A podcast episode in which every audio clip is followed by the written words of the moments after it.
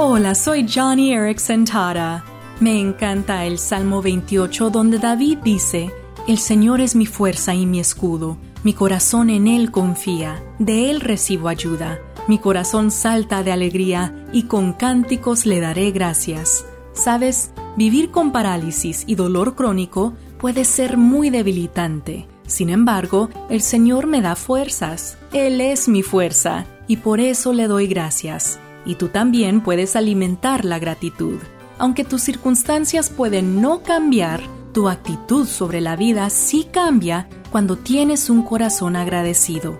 Como dijo Henry Ward Beecher, el corazón ingrato no descubre misericordias, pero deja que el corazón agradecido pase el día y como el imán encuentra el hierro, él encontrará en cada hora alguna bendición celestial. Johnny y amigos, esperanza más allá del sufrimiento.